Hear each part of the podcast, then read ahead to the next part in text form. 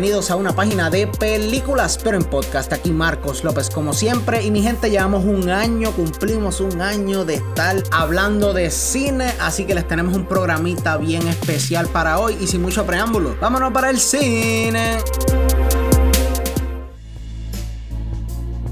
Dímelo mi gente que es la que hay, espero que todo el mundo esté bien, todo el mundo esté chilling. Solo puedo decir gracias en verdad mi gente. Gracias, son los duros. Bueno, se los digo al final de cada episodio. Pero no, en serio, realmente mi gente, gracias un montón. Llevamos un año de estar guiqueando aquí de películas, hablando de esto, de lo otro. Las recomendaciones que ustedes me han dicho han sido súper buenas. Algunas películas las había visto, algunas no las había visto para nada. También quiero agradecer a algunas otras personas que me han ayudado en el camino en este añito. Quiero agradecerle a Chu de Vamos a Altarnos. En verdad, escúchenlo. Si tienen ganas de monchar en la cuarentena, o cuando salgan, obviamente con precauciones, vamos a saltarnos lo que estás buscando. Pero si hablo de Chu, también tengo que hablar de Mr. J Buso de Eventualidades, que hizo mi primera entrevista, en verdad, y estuvo bien graciosa, estuvo bien divertida también. Le voy a dejar un link abajo. Buso, gracias por tenerme en tu podcast, la pasé súper bien. Esperemos que se repita. Todavía tienes que estar en el mío. Sé, sé que no has visto Eternal Sunshine of the Spotless Mind. Te cogí. Y quiero darle un agradecimiento especial a Linoshka de Linos Inc., que hizo la portada del podcast del especial de hoy. Mira, quedó súper chévere, ¿verdad? Me encanta Linos, ¿verdad? gracias un montón, Linoshka. Espero que podamos seguir trabajando y voy a dejar un link abajo si quieren ver más pelotas de arte como la que esa mujer hizo aquí. Mm, me encanta. Bueno, mi gente, en este año yo nunca les he escondido mi amor por Star Wars. Y en este aniversario y season finale, pienso que es un excelente momento para hablar de la serie que me hizo enamorarme del cine. Pero principalmente enfocándonos porque la trilogía nueva de Disney no conectó muy bien con fans que digamos, porque, ok, vamos, vamos allá. Bueno, mi gente, mi experiencia con Star Wars comenzó bien joven cuando mi mamá me llevó a ver el episodio 1 de Phantom Menace. Para entonces yo estaba, me voló la mente bien duro, o sea, los efectos, la creatividad, todo esto. Una vez salí de la sala, yo me sentí que yo era un hombrecito nuevo, yo me sentía que había vuelto a nacer. Y principalmente cuando mi mamá me dijo, mira, hay tres películas viejas que puedes ver, son súper buenas también. Y yo, ¡Ah! Y literalmente el resto fue historia. Me enamoré de Obi-Wan, me enamoré de Luke, me enamoré de Leia, me enamoré de Han Solo, me enamoré de todo el crew original. Una vez crecí, vi las películas, o sea, las precuelas, las vi y dije, mmm, esto no es tan bueno como yo recuerdo, pero mira, la clara, eso tiene un lugar especial en mi corazón. No son las mejores películas de Star Wars, pero aprecio que trajeron un montón de cosas nuevas y expandieron el universo. Y cuando la unes con Clone Wars, lo mejor que ha creado Star Wars, esta serie se vuelve mucho más servicial. Así que para entonces, después del 2005, no tuvimos nada de Star Wars. Obviamente, aún cogía mi fix con las novelas del universo expandido, los cómics, la trilogía de Tron está a otro nivel si no lo han leído. Pero nada como una película, porque las películas de Star Wars siempre se habían considerado eventos. Es una película que todo el mundo se hypea. ¿Tú estás motivado a ver Star Wars? Pues claro. Tenías que comprar las taquillas con semanas, meses, con anticipación para solamente poderla ver en el primer fin de semana. Eres estúpido. Pero me hacía falta. Fast forward al 2012 cuando se confirmó que Disney había comprado Lucasfilm por 4.5 billones. Y eso me trajo dos cosas a la mente. Uno, wow, Disney se está quedando con el mundo. Y dos, más Star Wars. Y más cuando estos habían confirmado que una película nueva venía para el 2015. Como todo, habían personas que estaban en contra. No, el único que puede hacer películas de Star Wars es George Lucas. George Lucas tiene que estar envuelto en todo lo que sea relacionado de Star Wars. Y entiendo eso, pero había mucha más gente como yo para entonces que estaba súper pompeado con la compra. Y la clara, estaba bien pompeado porque aunque George Lucas sigue siendo el papá de Star Wars, el papá de la industria de los efectos especiales, como mucha gente le dice, era bien interesante ver otras películas de Star Wars con ojos de otros directores, otros escritores, sin que George Lucas tuviese nada que ver. Era bien interesante porque Star Wars es un universo tan y tan grande que las posibilidades para muchos géneros, historias eran ilimitadas. Pero estamos aquí, las tres películas salieron y como que no conectaron con el público en general. Obviamente hay muchas personas que aman estas películas y eso es súper cool, qué bueno que te gustaron, pero yo no me puedo incluir como una de esas personas porque la clara, estas películas mientras fueron saliendo, mi interés por las películas de Star Wars que Disney estaba haciendo fue decayendo y eso me sorprendió mucho porque soy un fan de esta serie desde que soy un niño, como les dije anteriormente, y me duele verla en el estado en el que está. Pero con todo eso un lado, vamos a hablar un ratito del Star Wars de Disney, empezando en el 2015 con... Música Para los que no saben, The Force Awakens es la séptima película de Star Wars dirigida por J.J. Abrams y protagonizada por Daisy Ridley, John Boyega, Oscar Isaac y el trío original vuelve, mi amor. Mark Hamill, Carrie Fisher, Harrison Ford, en verdad está todo el corillo, hasta Chewbacca volvió. Menos Lando, está en episodio 9. Y esta película se desarrolla 30 años después de los eventos de Return of the Jedi y nos enfocamos en una joven en un planeta desierto quien debe enfrentar a la nueva orden, quien definitivamente no son el imperio y están sembrando el terror en una galaxia donde Luke Skywalker ha desaparecido. Pregunta random, la sinopsis suena a algunas partes, similar a una película de Star Wars que ya has visto en el 77 para ser más específico. Vamos para eso en un minuto. Y les voy a hablar claro, esta película a mí me gusta. Y aunque entiendo por qué a muchas personas no les gustó la película, porque literalmente es un rehash de episodio 4 a New Hope, yo no tuve un problema tan grande con eso porque como es una manera de presentar esta serie clásica a una nueva generación, no tuve esos problemas y también que íbamos a tener el caso original para poder complementar con el cast nuevo y así hacer un escenario como de pasando el torch de que los personajes originales y los personajes nuevos están teniendo aventuras nuevas en una galaxia muy muy lejana y eventualmente cuando los personajes que amamos ya se retiren o se vayan saliendo de la serie, vamos a seguir a estos personajes nuevos y nos vamos a enchular de ellos y esa fue la idea, right? Pero diciendo todo eso, en verdad yo pienso que con el rehash a un lado, el setup de los personajes y de la trilogía nueva fue bastante bueno. Cuando vi esta película, en verdad pensé que Rey es personaje que tenía mucho potencial. Sí, pensé que estaba un poquito OP, porque hey, esta nena nunca había tenido entrenamiento, estaba viviendo toda su vida en un planeta desierto, pero de momento es la cosa más impresionante con un lightsaber y con la fuerza, pero hay break todavía para que el personaje crezca como tal. Pero de los tres personajes principales que se supone que sigamos a través de esta trilogía, el personaje que más me gustó y el más interesante sin duda alguna tiene que ser Finn, quien es interpretado por John Boyega y es este Stormtrooper de la primera orden que se revela, o sea, empiezan a meter gente inocente y él no, yo no estoy para esto en verdad. Y eso es bien interesante porque pienso que aparte del universo expandido, jamás habíamos visto esto en una película de Star Wars. Y era algo nuevo que se le podía sacar mucho jugo porque era algo que nunca habíamos visto, vuelvo a repetir. Pero ya hablé del más interesante, ahora siento que el menos interesante de los tres personajes nuevos, sin duda alguna, tiene que ser Poe Dameron, quien es interpretado por Oscar Isaacs. Y es que esto parece un Han Solo wannabe. Y no ayuda que gran parte de la película el tipo está encarcelado o pensamos que está muerto.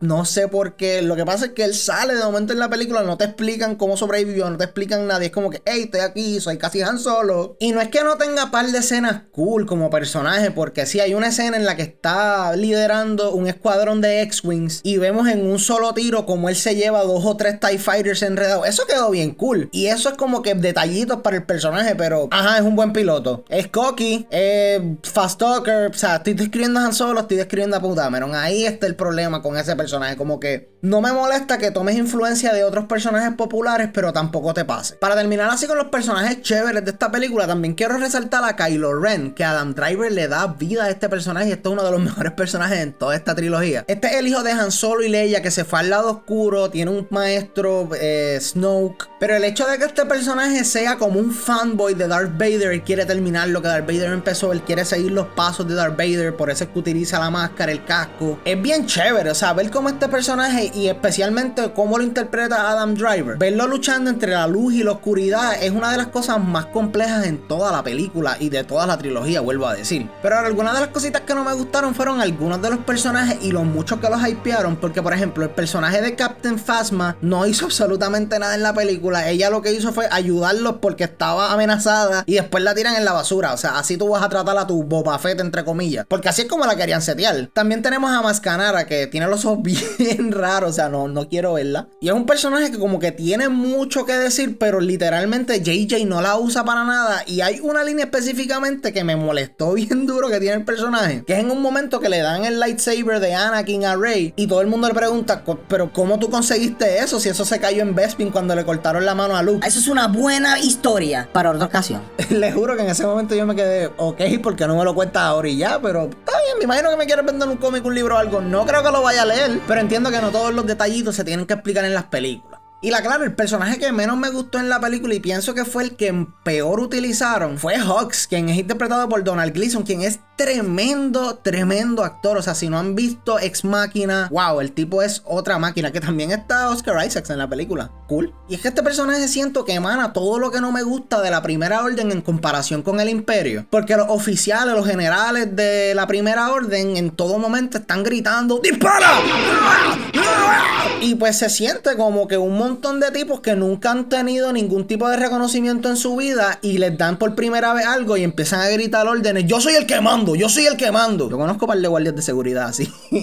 y cuando comparamos esto con el Imperio, tenemos a personajes como Grand Moff Tarkin, que en verdad es como que dime lo que yo quiero saber. háblame, o sea, vamos a llegar a algún tipo de middle ground, vamos a llegar, tú me vas a decir dónde están tus aliados, nosotros vamos a ir allá y vamos a atacar. No, yo no voy a hacer nada de eso. Por favor, reconsidera, o sea, si ayudas al Imperio, el Imperio te va a recompensar. ¿Me entiendes? Que es como que esa frialdad que el Imperio tenía, esa confianza, esa que, que calculaban todo, eso era frightening porque a, mí me da más miedo una persona que me está diciendo todas esas cosas horribles en un tono stoic, en un tono bajito, que un tipo que me lo grite, no lo voy a matar. Pero en resumen con The Force Awakens no es la mejor película de la serie para nada, pero después de tantos años sin una película de Star Wars, no le voy a mentir, el hype me cogió y me elevó de mi silla. Estaba bien moti por ver para dónde llegaban estos personajes, por dónde llegaban esta historia que obviamente tienen planeada desde hace 5 años.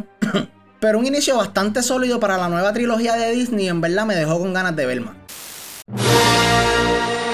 Rápido después, en el 2016, tenemos a Rogue One, Star Wars Story, que es el primer spin-off de Star Wars en la gran pantalla. Y esta es dirigida por Garrett Edwards y es protagonizada por Felicity Jones, Diego Luna y K2SO Alan Tudyk. Y esta película narra la historia. ¿Se acuerdan del parrafito en el intro de A New Hope que decía que los rebeldes se robaron los planes para la estrella de la muerte? Eso es esto. Bueno, mi gente, no voy a hablar tanto de los spin-offs porque me quiero enfocar principalmente en los episodios de la trilogía. Pero esta película es bastante buena, en verdad. Siento que es una buena película de acción y es como que una película de guerra a los Saving Private Ryan, obviamente no tan violenta, en el universo de Star Wars. La primera mitad es un poquito aburrida porque hay tantos y tantos personajes que no da tiempo para conocerlos a todos, explorarlos a todos, qué es la que hay, esto, lo otro. Pero el último acto, eso es una escena de acción completa completa, bien brutal, está bien, bien chula. Y más cuando ponemos en la ecuación la mejor escena de Darth Vader en la historia de Star Wars, que es en el pasillo cuando él está matando a todos los rebeldes y tú ves en la cara de los rebeldes que no hay escapatoria, tienen, tienen miedo, esta gente no hay break, tienen miedo. Pero en general es una buena película de acción y una película de Star Wars servicial. Los efectos están a otro nivel, la acción está brutal, pero los personajes son un poquito blancos, como que la historia no fluye tan bien con ellos. Hay algunos personajes que los meten, tienen una historia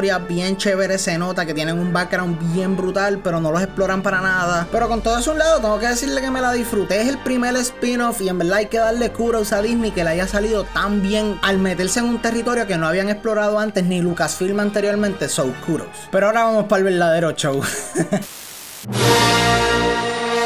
Y ahora le toca Star Wars Episodio 8 de Last Jedi, la cual es dirigida por Ryan Johnson y el cast regresa con algunas nuevas adiciones como Laura Dern, Carrie Marie Tran y Benicio del Toro. Papá, estás en toa. Y en esta película arrancamos literalmente donde se acabó la otra. Rey encuentra a Luke, pero no es lo que todos estábamos esperando. Poe y Leia están huyendo de la primera orden. Y Finn y Rose pues, se van de fin de semana para Las Vegas. Bueno, mi gente, en verdad yo tengo que decirles que para mí esto es una película bien complicada. Porque esta película tiene un montón de conceptos, un montón de ideas geniales que Ryan Johnson quiso explorar, pero no pudo o no quiso. En verdad desconozco, no tengo un insider en Hollywood. Y digo esto porque realmente la ejecución de estos temas fue horrible. El vivo ejemplo de esto fue Luke. O sea, todo el mundo estaba súper moti por ver a Luke. Y específicamente con el cliffhanger literalmente que nos dejaron en The Force Awakens. No, y digo literalmente porque Luke estaba parado en una alta. It was a cliffhanger. Y quiero que tengan en mente que llevamos tres años esperando la presencia de Luke en la serie serie nueva de Star Wars, nos prometieron villas y castillas, tres años de build-up y de momento, que es lo primero que vemos del personaje, cuando le entregan su espada, la espada que siempre, o sea, la espada de su padre, se la tira por encima del hombro, como si fuese una porquería que no sirve para nada. Eso es una falta de respeto. Específicamente cuando sabemos las motivaciones detrás de por qué el personaje está así. El personaje pasó de ser el Jedi más optimista, el que ve esperanza dentro de todo el reguero, a ser un tipo amargado, decepcionado, que piensa que los Jedi deben acabarse, lo cual, repito, es un concepto interesante, pero tienes que darme algo de peso porque este personaje llegó a esa situación, no simplemente está ahí, ya, no, me tienes que dar una explicación por qué este personaje cambió tan drásticamente sus características. Y tiene que ser algo de peso porque en la serie original vimos cómo Luke vio el bien en su padre, vio el bien en Darth Vader, Anakin Skywalker. Y para los fans saben que Anakin cometió un montón de atrocidades, es un monstruo ante la galaxia. Pero como quiera, Luke encontró el bien dentro de él. Y tú me estás diciendo a mí que porque tuvo un mal sueño que su sobrino posiblemente iba a destruir todo lo que él había creado, se levantó, se le metió en la casa cuando estaba durmiendo y, lo iba a matar. Ese no es Luke Skywalker. Y famosamente hay un montón de clips en YouTube, mi gente, que Mark Hamill está en completo desacuerdo con lo que este director iba a bregar aquí. Mark Hamill, cuando leyó el libreto de The Last Jedi y vio en lo que habían convertido su personaje, estaba completamente decepcionado. Y lo que siento que le molesta un montón de personas, aparte de eso, es que nunca vemos a Luke en acción. Sí, vemos una parte al final, pero ese no es él, es una proyección astral. Nunca vimos un Luke viejo, sabio, un Ben Kenobi, pero Luke Skywalker. Nunca llegamos a ver eso. Pero siguiendo con los Skywalker, tengo que hablar de Leia porque tiene varias escenas en esta película que es como que, ¿qué ustedes hacen? La escena principal de la que les voy a hablar es Super Leia. Llega un momento dado que explota una nave en la que ella está, el vacuum del espacio la chupa, fuego, todo esto bien feo y nosotros, wow, qué manera más heroica de Leia morir sabiendo que Carrie Fisher falleció en vida real. O sea, murió siendo la líder de la resistencia, dejándolo todo por lo suyo. no, o sea, ella de momento abre los ojos en el espacio y se arrastra hacia la nave. ¿Qué? ¿Cuándo Leia aprendió a hacer esto? ¿Y por qué si esto es posible ningún otro Force user lo hizo en la historia de Star Wars? That's not how the Force works.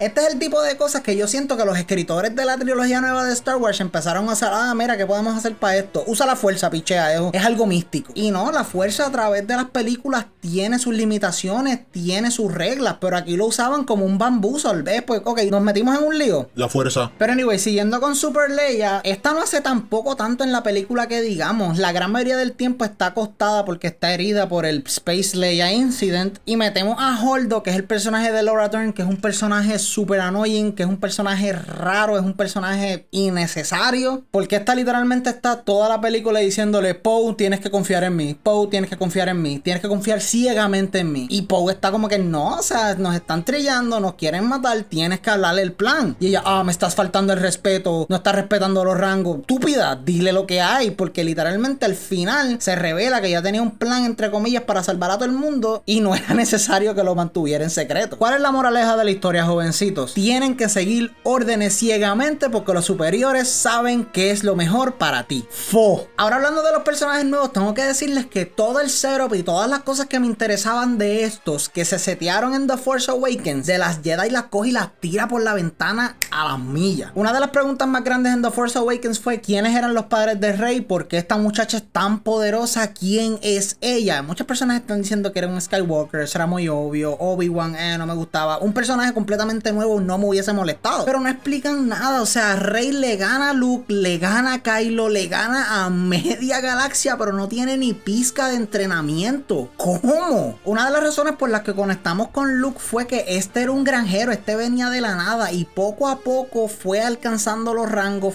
teniendo entrenamiento y se convirtió en el Jedi que muchas personas soñaban con ser. Eso es lo que se conoce como el Hero's Journey. Tienes que empezar en algún lugar, terminar en otro completamente diferente y ver el crecimiento de tu personaje durante la historia. Pero si ya tu personaje está súper poderosa, ya tiene todo lo que le hace falta en la vida, ¿por qué me interesa ver tres películas con ella? Seguimos con Finn y Rose, que en verdad es un personaje nuevo y no quiero hablar mucho de esto porque esto me molesta. Como dije anteriormente, Finn es uno de los personajes más interesantes que tenía esta trilogía nueva y no hicieron nada con él y esta película lo presenta bien brutal. Literalmente lo convirtieron en el comic relief, un personaje que podía tener tanta profundidad, tantos puntos de vista de la galaxia, de los malos y no, lo convertiste en un chiste andante. Y Rose, en verdad, el personaje no me molestó por, porque hacía falta Rose en esta película, en verdad no aporta absolutamente nada. Y la aventura de ella con Finn es como que bien fuera de lugar. Estos se van para Las Vegas. Y esta parte de Canto Bite me recuerda a las peores escenas de las precuelas, cuando todo estaba hablando de política, que si el Senado, que si taxes, que si esto no quiero. Postdata, Benicio del Toro también estaba en esta escena completamente innecesario fuera de lugar. Seguimos. Siguiendo con personajes innecesarios, tenemos que hablar de Snoke porque este fue el personaje que nos setearon en The Force Awakens como el villano grande de la trilogía completa. Y no se escuchaba mal, en el Lord decían que él vio subir la República, la vio caer, vio subir el Imperio, lo vio caer. Que es un personaje que ha estado ahí en todo momento, lo que pasa es que no lo hemos visto. Pero en esta película llegó un momento dado que este está tentando a Rey para que se una a él, Kylo está ahí también y Kylo lo mata en el momento más anticlimático en toda la película y tú te quedas como que,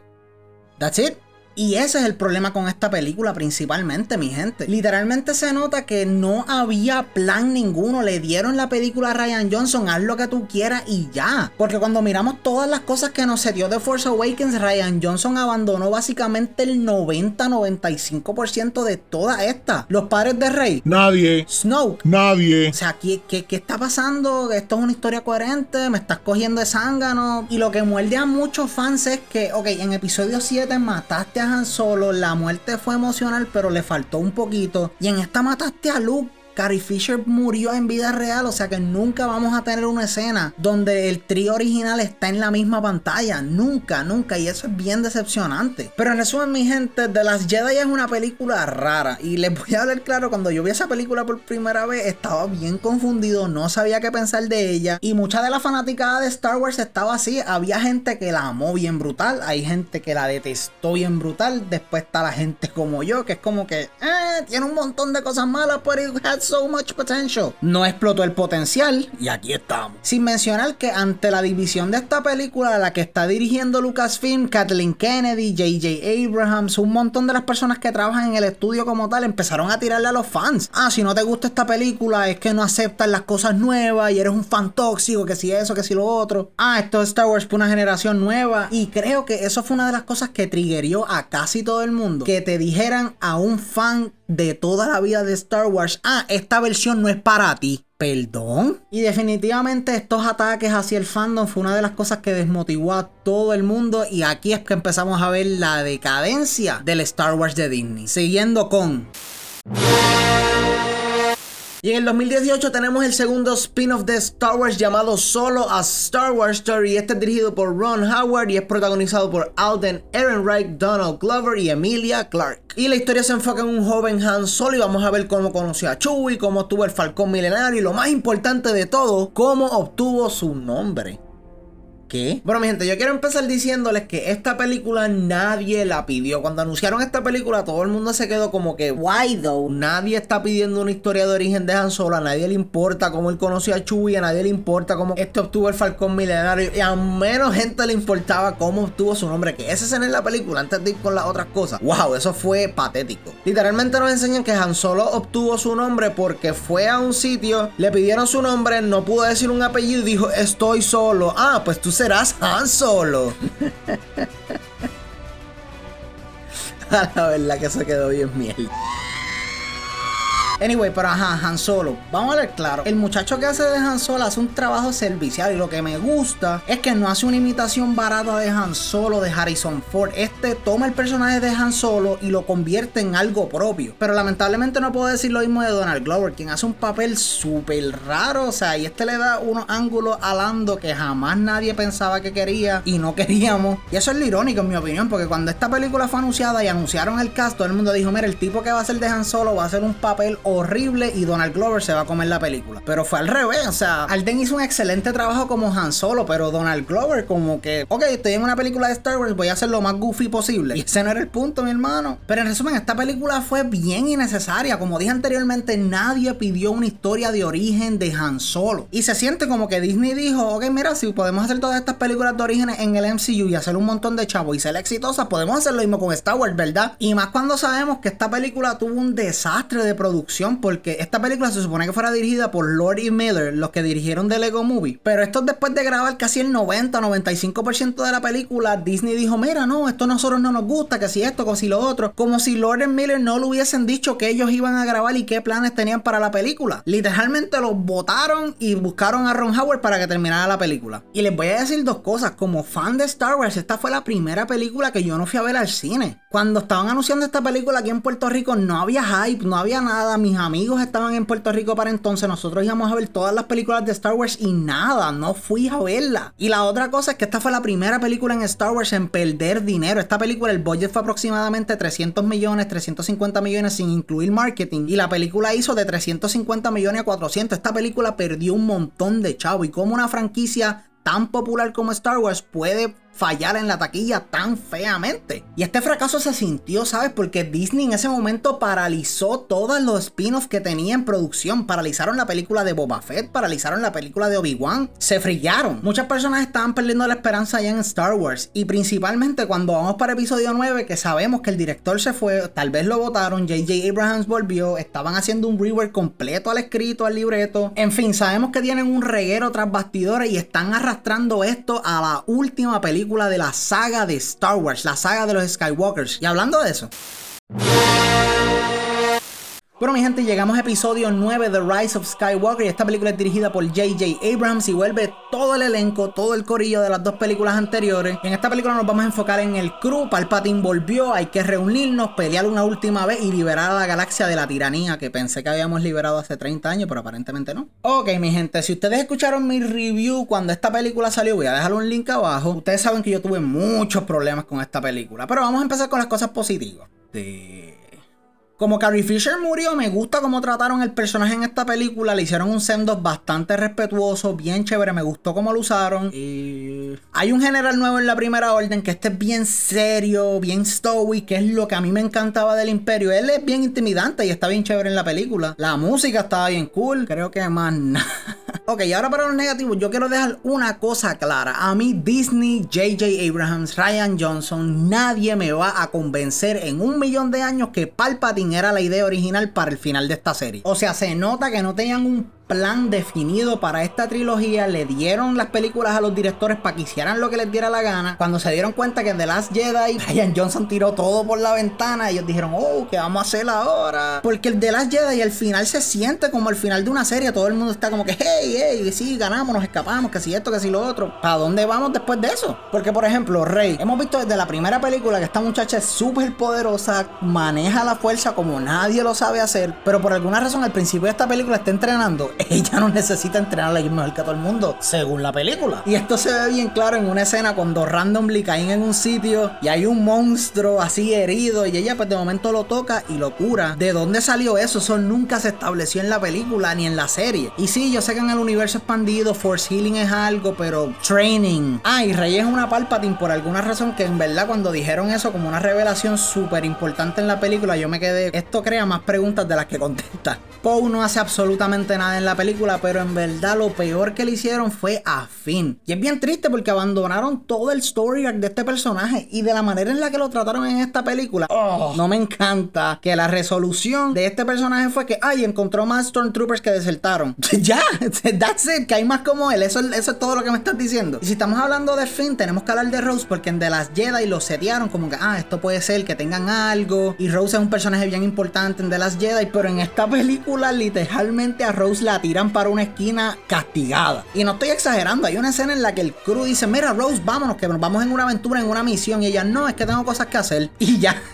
Kylo Ren no estuvo tan mal en la película que digamos, seguimos explorando un poquito más lo que este personaje brega. Pero es el libreto, porque Adam Driver, como todos sabemos, hemos visto muchas películas del Marriage Story, Patton. Este tipo es un actorazo, pero es que en esta película no tiene mucho con qué bregar. El libreto es un asco. Aunque tiene una buena escena cuando Han Solo va a hablar con él, que Han Solo lo perdona y me gusta que usan el mismo diálogo cuando este lo mató, representando que es igual de difícil volverse bueno que volverse malo. Me gustó eso, pero no había mucho. Plus, esa escena buena no recompensa que algo que durante toda la serie habían hablado mucho, que eran los Knights of Ren, que estaban relacionados con él, no hicieron absolutamente nada. Y no vamos a hablar del beso ese al final que él tuvo con Rey, que vino de la nada y fue la cosa más awkward del mundo, porque van a seguir haciendo esas cosas. Siguiendo con los malos, tengo que decirles que a Hux le hicieron un matarile tan fuerte en esta película. Porque se nota que en The Force Awakens y en The Last Jedi nadie tomaba a en serio porque Kylo Ren lo manoteaba para arriba y para abajo y le daba contra las paredes. Y de momento en esta película él sale y mira la cámara y hace: ¡Yo soy el espía!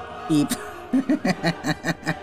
en ese momento mi cerebro hizo shutdown. Y rapidito, Palpatine no tiene nada que hacer en esta película porque el hecho de que él esté vivo le quita mucho peso al sacrificio de Anakin Skywalker, lo que hizo Luke, lo que hicieron todo el mundo hace 30 años. Y el hecho que para encontrar la estrella de la muerte, encontrar el planeta donde se ha estado escondiendo Palpatine todo este tiempo, nos vamos Flow Goonies, que hay que encontrar una daga que enseñe el camino para tal sitio y ahí vas a encontrar un cubo y ese cubo te va a enseñar cómo encontrar a Palpatine. La búsqueda eterna del Magoffin. Sin mencionar que el plan de Palpatine no tiene nada de sentido porque, ok, voy a hacer mil estrellas de la muerte en Star Destroyers, pero quiero matar a Rey, pero no quiero matarla porque me la quiero meter adentro para poseerla, pero él mandó a Kylo Ren para que la matara, ¿me entiendes? Y para terminar, mi gente, siento que esta película tiene demasiados callbacks a las otras películas. Es como que, hey, ¿Te recuerdas de esto? Pichea, ama nuestra película, cómprala. Específicamente, la más risa que me dio fue cuando de la nada le dan una medalla a Chewie. ¿Por qué? Eso fue algo que se quejaron los fans en el 77 porque Chewie ayudó bien brutal en todo, pero nunca le dieron la medalla. Pero de la nada tenían una medalla guardada para dársela específicamente cuando esto pasara. Sure. Pero en resumen, mi gente, The Rise of Skywalker fue un desastre de película. Y es bien triste que una serie que lleva nueve películas se acabe de esta manera tan estúpida y tan charra. Obviamente lo que tenían que hacer era planear esta serie bien, no dársela a los directores al gareta. Tenían que meter a esos tres directores, J.J. Abrams, Ryan Johnson y Colin Trevorrow, meterlos en un cuarto y no dejarlos salir hasta que tuviesen una historia coherente que se desarrollara a través de tres películas. Porque aunque tal vez no hubiese sido perfecta, el libreto que se liquió de Colin Trevorrow de The Duel of Face, que era el nombre original para episodio 9, se escuchaba mucho más interesante que lo con lo que recibimos. Y me refiero que era diferente, presentaba temas nuevos, le daba un spin bien cool a lo que habíamos visto, pero siento que la trilogía nueva se echó demasiado del lado de que, ah, esto es Star Wars, la gente va a comprarlo, no importa qué. Pero eso no es así, mi hermano. Si tú das un producto malo, tal vez dos o tres personas te lo compren, pero esas personas no te lo van a volver a comprar otra vez. Sin embargo, si haces un producto bueno, los fans de Star Wars te van a tirar con dinero. Pero repito, en realidad es bien triste que esta serie se acabe así, que no tengamos más películas enfocadas en los Skywalkers y lo último que tengamos de Luke,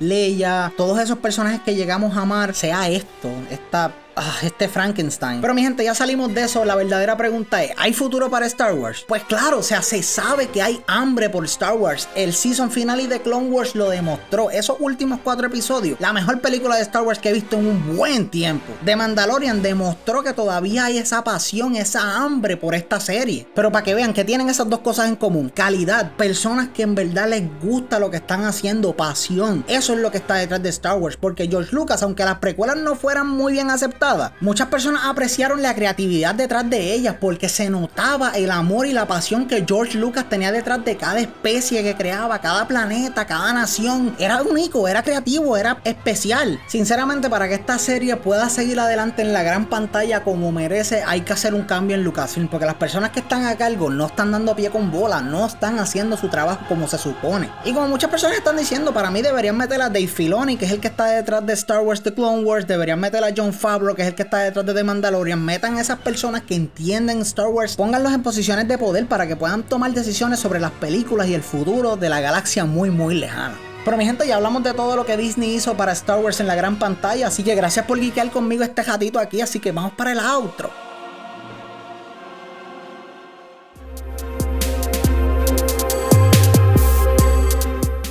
Eso ha sido todo por el episodio de hoy, mi gente. Espero que se lo hayan disfrutado como siempre. Son los duros. Nuevamente, gente, gracias por un año de esto. Gracias por el apoyo. Gracias por escucharme guiquear de películas por un ratito. Son los mejores. Pero no se crean que una página de película vuelve muy pronto. Me voy a tomar como dos, tres semanitas para buscar palideitas nuevas, secciones nuevas, cositas nuevas. Así que estén bien pendientes a las páginas, a las redes sociales. Y tengo que agradecer, sorry por tanto agradecimiento, pero tengo que agradecer otra vez a Por ese pelota. Pero es que mírenlo, miren esa arte, qué linda quedó. Pero como siempre, si quieren contactarnos, no duden en escribirnos a nuestro email que es at una página de películas a gmail.com, allá a la orden. Y síganos en las redes sociales que estamos como P de estamos en todos lados, estamos en Facebook, MySpace, Instagram, Twitter. Y si lo tienen, estamos ahí, gente. Hasta la próxima.